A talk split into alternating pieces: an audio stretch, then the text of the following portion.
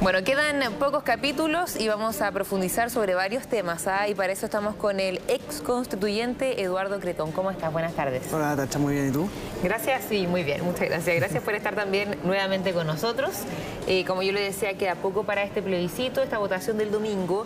Me gustaría saber cuál es tu visión sobre los despliegues del apruebo y del rechazo a, pocas, a pocos días ¿no? de, de que se defina finalmente qué va a pasar con la actual constitución o la propuesta. A ver, lo primero que te diría yo, Natacha, es que la gente está cansada. Sea, yo creo que llevamos mucho tiempo viviendo el proceso constituyente, ha sido un proceso desgastador para la ciudadanía. Y lo que uno puede percibir en la calle es que no hay un ambiente de campaña como uno lo veía para, para la segunda vuelta presidencial o para las elecciones presidenciales, sino que se nota ya más el desgaste de la gente.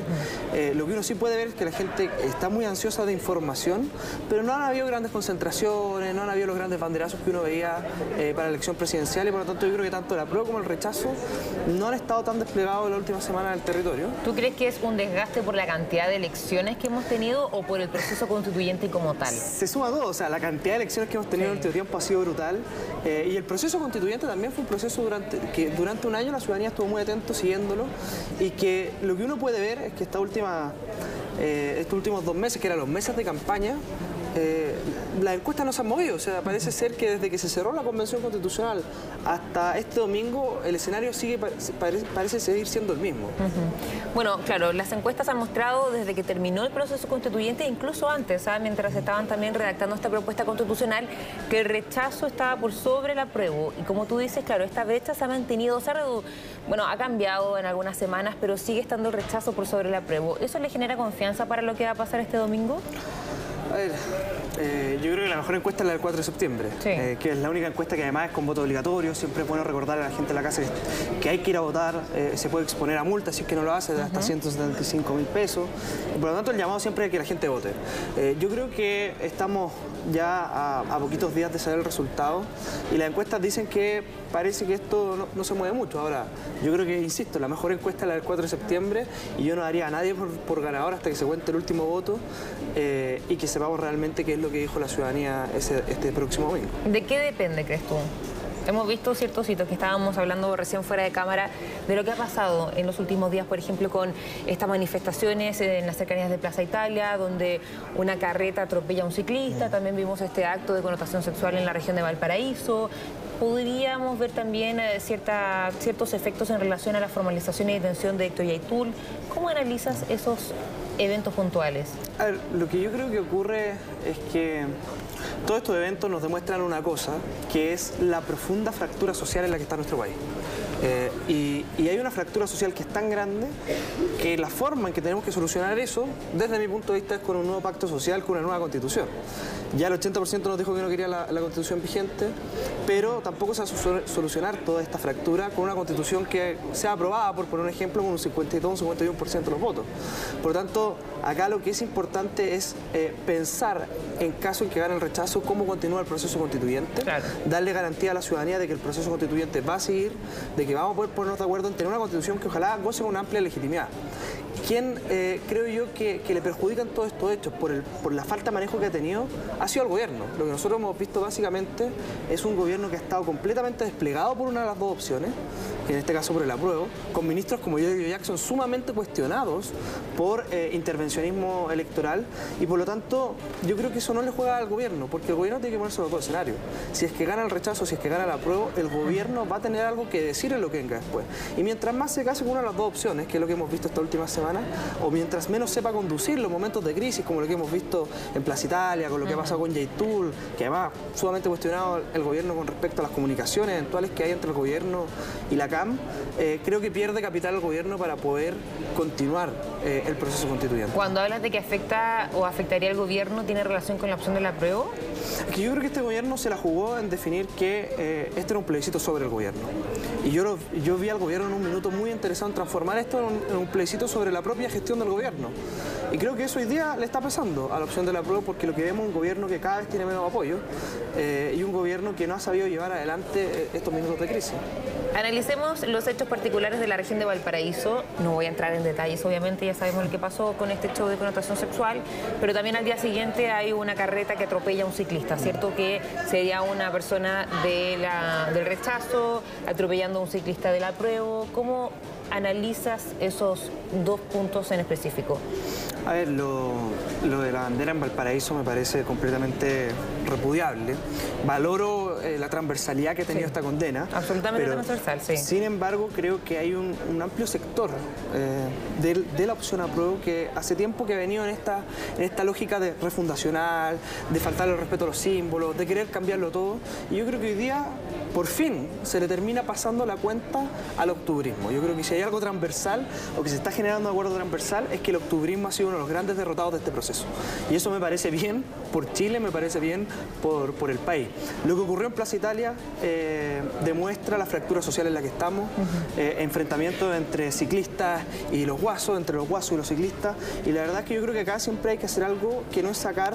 Eh, no, adelantar juicios sin saber realmente los hechos. yo creo que hubo una condena bastante grande a lo que ocurrió con, este carretonero que pasa por encima de un ciclista, que me parece terrible, pero después se, demostró que él también venía de una fractura expuesta. Entonces lo único que tenemos certeza es que hay dos grupos que se enfrentaron y que no están siendo capaces de llevar adelante sus discrepancias de manera democrática, que es lo que debe ocurrir en una sociedad. Yo creo que lo que ocurrió en Plaza Italia es una muestra más de la grave fractura social a la que estamos expuestos en Chile hoy día. ¿Qué pasa después del 4 de septiembre? Eh, siempre hablamos, y sobre todo en este programa, que el proceso sigue a pesar de lo largo que ha sido, lo intenso que ha sido para escribir esta propuesta constitucional, independiente de la opción que gane, este proceso va a continuar. Si es que gana el rechazo, ¿estás a favor de que se escriba una nueva constitución o quieres mantener la actual? Yo estoy a favor de que se escriba una nueva constitución. Creo que los jóvenes de la centro derecha hemos impulsado con fuerza esto. Eh, y yo soy muy honesto en esto, por ejemplo. Yo estuve por el rechazo de entrada. Eh, y después dije, bueno, hay que participar de este plebiscito. Y lo que partió con una contratación de hecho, que es que el 80% de los chilenos no quiere la constitución vigente, se ha transformado en una íntima convicción de tener una nueva constitución. ¿Y qué te hizo cambiar a ti eso? Primero el plebiscito de entrada y segundo ver lo polarizado y lo fragmentado que está la sociedad. No, pero ¿qué te hizo a ti cambiar el hecho de que no querías cambiar la constitución y ahora que sí quieras cambiarla? Porque yo creo que si es que gana el rechazo y uno mantiene la constitución vigente, vamos a seguir viviendo en esta fractura social en la que estamos. Lo mismo ocurre si es que gana la prueba con un 51% de los votos. Lo que yo creo y estoy convencido es que si gana el rechazo, tenemos que ser capaces de tener una nueva constitución que recoja lo bueno que hay en este proyecto, lo bueno que puede haber en el proyecto de Michel Bachelet, lo bueno que hay en la constitución vigente, lo bueno que hay en nuestra tradición constitucional. Eh, y que sea una constitución que finalmente logre unir a los chilenos un proyecto minimalista, no un proyecto maximalista como el que entregó la propuesta, porque yo creo que la constitución tiene que ser un punto de encuentro, un punto de unión. Y lo fragmentado y lo polarizado que está hoy día en Chile demanda que seamos capaces de ponernos de acuerdo en una carta fundamental que quizás no ser como a mí me gustaría o como le gustaría a la gente de, la izquierda, pero que al menos sea una carta fundamental donde todos digamos saben que esto consta o tiene ciertos grados de legitimidad, cosa que yo no veo Por en caso de la prueba.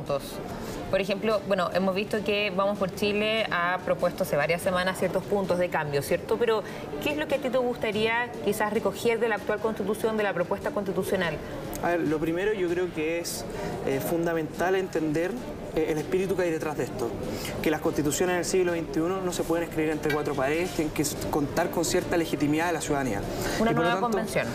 Más que una nueva convención hay distintas fórmulas. Una convención no es la única forma de hacer una, propuesta, pueden ser otras, eh, pero lo importante es que la gente que lo escriba sea gente legitimada por la ciudadanía. Eso como primer punto. Lo segundo, yo creo que hay varios derechos sociales que se incorporan donde había cierto consenso, el derecho humano al agua y un montón de otras cosas que yo creo que también hay que mantener. Pero así como es importante ver qué cosas uno dice que son positivas de este proceso, yo creo que tan o más importante es pensar qué fue lo que hizo fracasar este proceso, cuáles fueron los errores de este proceso. Yo creo que Chile ya ha dado muestras más que suficientes de que está por un proceso constituyente nuevo, pero lo que no nos han dado muestras de que no se van a repetir los mismos errores de esta convención constitucional han sido precisamente los sectores que tuvieron la mayoría y que fueron los que hicieron que este proceso fracasara. ¿Pero qué puntos, por ejemplo, hablando ya de los artículos que están en esta propuesta? ¿Sistema político podría ser uno, por ejemplo, la eliminación del Senado? No eso, no, eso hay que cambiarlo de todas formas. Yo creo que un sistema político donde hayan dos cámaras es parte de nuestra tradición constitucional. Simétricas yo creo que más el, debate si es que es, simétrico o asimétrico, yo creo que tiene que ser una Cámara eh, más bien revisora y una Cámara de Diputados, pero que ambos participen en la elaboración de los proyectos de ley. Lo que hace esta propuesta es brutal, porque le entrega todo el poder a la Cámara de Diputados y transita de un sistema de gobierno que es completamente eh, eh, complejo, porque si es que el presidente tiene mayoría en la Cámara de Diputados, puede hacer lo que quiera. O sea, un hiperpresidencialismo, peor incluso que el de la Constitución vigente. Sí, eso llamó la atención. Si el presidente no la tiene, manda al Parlamento. Entonces, no es un régimen de gobierno armónico. Y sin un buen régimen de gobierno, una tacha, lo que tiene que entender la gente es que sin un buen régimen de gobierno, sin una buena distribución del poder, los derechos sociales son letra muerta. Hablemos de eso, de los derechos sociales. Se ha hablado mucho, por ejemplo, de la vivienda, la salud, de las pensiones. Hay algunas, desde mi punto de vista, derechos sociales que están mucho más detallados que otros. Educación está mucho más detallado que pensiones, por ejemplo. Eh, ¿qué, ¿Cómo ves tú los derechos sociales en esta propuesta constitucional? Muchos han hablado también de cuánto costaría la implementación de estos derechos sociales. Lo primero, con los derechos sociales, yo insisto, es que eh, no basta con que los derechos sociales tienen una propuesta de constitución. Si uno mira Venezuela, mira Bolivia, tienen más o menos la misma cantidad de derechos sociales que esta propuesta. Pero ni en Bolivia ni en Venezuela se entregan ni más ni mejores derechos sociales que los que entregamos en Chile. Entonces, con que algo esté en el papel no significa que se vaya a cumplir en la realidad. Para que los derechos sociales se puedan cumplir, tenemos que tener las condiciones materiales, políticas, eh, eh, de estabilidad para que eso efectivamente ocurra. Y lo que, lo que pasa con esta propuesta es que hay muchos derechos sociales pero que no sabemos realmente cuánto cuestan y cómo se van a cumplir y que no tenemos la claridad con respecto a eso. Lo segundo es que yo creo que en materia de derechos sociales hay muchos derechos sociales que no quedaron eh, considerados como a la inmensa mayoría de los chilenos les, gustaría. Por ejemplo, en pensiones, donde se crea un sistema único de carácter público, solidario, donde eh, los cotizantes dejan de ser dueños de, los ahorros, cuando en realidad lo que quieren los chilenos son mejores pensiones. No querían un sistema único de pensiones, quieren mejores pensiones. Yo creo que ahí lo que nosotros tenemos que hacer es un sistema, un sistema mixto de pensiones, donde la gente sea dueña de su ahorro y donde también pueda elegir si quiere que lo administre el Estado o quiere que lo administre una eh, AFP o una, institución privada. Pero que haya libertad para poder elegir. En materia salud ocurre lo mismo también, un sistema único nacional de salud. Eh, los plazos en los que se va a implementar esto además son plazos muy breves. Estamos hablando de tres años, el caso, más o menos tres años en el caso del sistema de salud. Eh, los países que han transitado el sistema único nacional de salud lo han hecho en 10, 12, 15 años. Y por lo tanto... O sea, son dos años para presentar el proyecto de ley. Claro. Máximo eh, dos años. Más, la tramitación del proyecto, hablemos de tres años, por ejemplo, que se implemente. Ok, las normas transitorias solamente hablan de la presentación del proyecto de ley. Exactamente. O sea, podría durar más. Dos años no necesariamente tres años. Pero podría ser, pongámosle que la tramitación se demore un año, dos años. O podría durar diez años también, o sea, no hay algo que, en el fondo, pero si, no durara diez años no tiene ni un sentido que se haya establecido el sistema No, pero solamente para aclarar ese punto, o sea, no está en las normas transitorias cuánto se va a demorar la implementación del Sistema Nacional de Salud. el presidente, la, el presente el proyecto. Presente el proyecto, ya, pero eso es una cosa. En el fondo, presentar el proyecto creo que es un plazo máximo de dos años en relación a los derechos sociales, pero la, la implementación posterior, la tramitación, ojalá sea breve, si es que gana la prueba para tener un sistema nuevo o un sistema... Y ahí es donde se produce el problema, porque si es que es breve, lo que va a ocurrir es que mucha gente que no va a poder pagar, cotizar en la salud pública y además pagar el seguro complementario, va a migrar de la, del seguro, de la salud privada a la salud pública y eso va a hacer que las listas de espera evidentemente aumenten, claro. que es el gran problema que hoy día tiene el sistema salud. Solamente aclarar que eso no está en la propuesta constitucional, el tema de la que va a durar tres años. Eh, Eduardo, para terminar también me gustaría saber en qué plano político queda el país, los partidos políticos y también esta búsqueda de acuerdos si es que llega a ganar la opción de la prueba.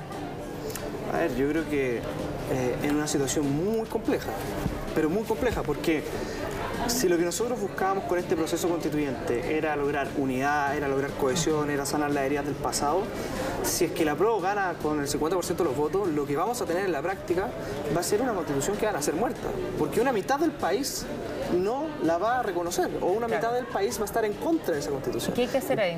Yo creo que ahí lo que se va a requerir es pensar seriamente eh, en reformas de carácter urgente, reformas que el acuerdo del oficialismo yo creo que se queda eh, chico no, considera aspectos fundamentales como por ejemplo el sistema de gobierno. Claro, no lo, eh, Y segundo es que cualquier reforma constitucional va a requerir además de plebiscitos.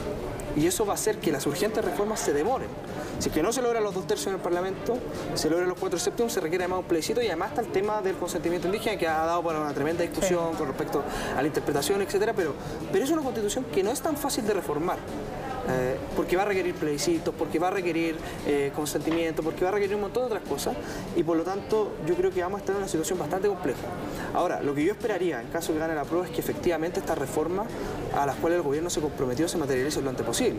El tema es que nadie nos da seguridad de que efectivamente el gobierno y los partidos oficialistas van a poder implementar esas reformas porque primero presentan este acuerdo a tres semanas de la elección, lo que no me parece creíble, eh, reconociendo que la constitución quedó mala, o sea, todos los, que, todos los que están en la tesis de la prueba para reformar, lo primero que reconocen es que esta es una mala propuesta, que hay que mejorarla de todas formas.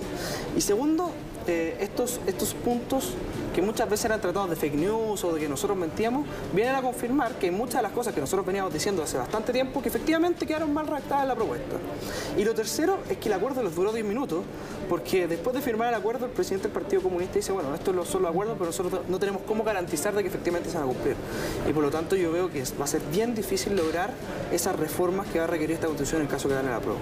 Yo lo que esperaría, y sobre todo lo que más me preocupa, sería eh, la posición o la postura que tome el gobierno con respecto a esto. Porque por una parte vemos eh, eh, a un presidente como Gabriel Boric que dice que bueno, que si es que gana la prueba hay que hacer la reforma, etcétera, pero por otra parte vemos un partido comunista que no cree que hay que hacer realmente reforma y que hoy día es uno de los partidos más importantes del gobierno. Y por lo tanto yo creo que en caso que gane la prueba eh, va a haber un quiebre evidentemente dentro del gobierno del presidente Boric entre aquellos que van a estar para reformar y aquellos que van a querer implementar esta constitución tal cual como ella. Sí, seguramente, bueno, se vienen, quedan pocos días, ¿no? Cinco días para este plebiscito de salida, 4 de septiembre. Y claro, viene un largo camino, sin duda, independiente de la votación o la opción que gane. que nos queda para rato, yo creo. Eh, lo más importante, espero yo que el 4 de septiembre gane la opción rechazo, que nos podamos poner de acuerdo en cómo eh, elaborar una nueva constitución que sea un punto de encuentro, que sea un pacto social. Las constituciones, más que la ley superior, son pactos sociales y uno no puede construir pactos sociales sobre todas aquellas cosas que te dividen sino que hay que buscar aquellas cosas en las que hay más o menos hay algún cierto grado de consenso para poder tener una buena constitución y para poder salir rápido de este tema constitucional. Yo creo que los chilenos con la crisis social, con la crisis económica, ya no aguantan un proceso que, fracase. Si es que se nos da una segunda oportunidad, no podemos volver a cometer los mismos errores de este proceso. Bien, Eduardo Cretón, muchísimas gracias por tu tiempo, que esté muy bien. Y nosotros nos despedimos, gracias por acompañarnos de frente al plebiscito, que esté muy bien, buenas tardes.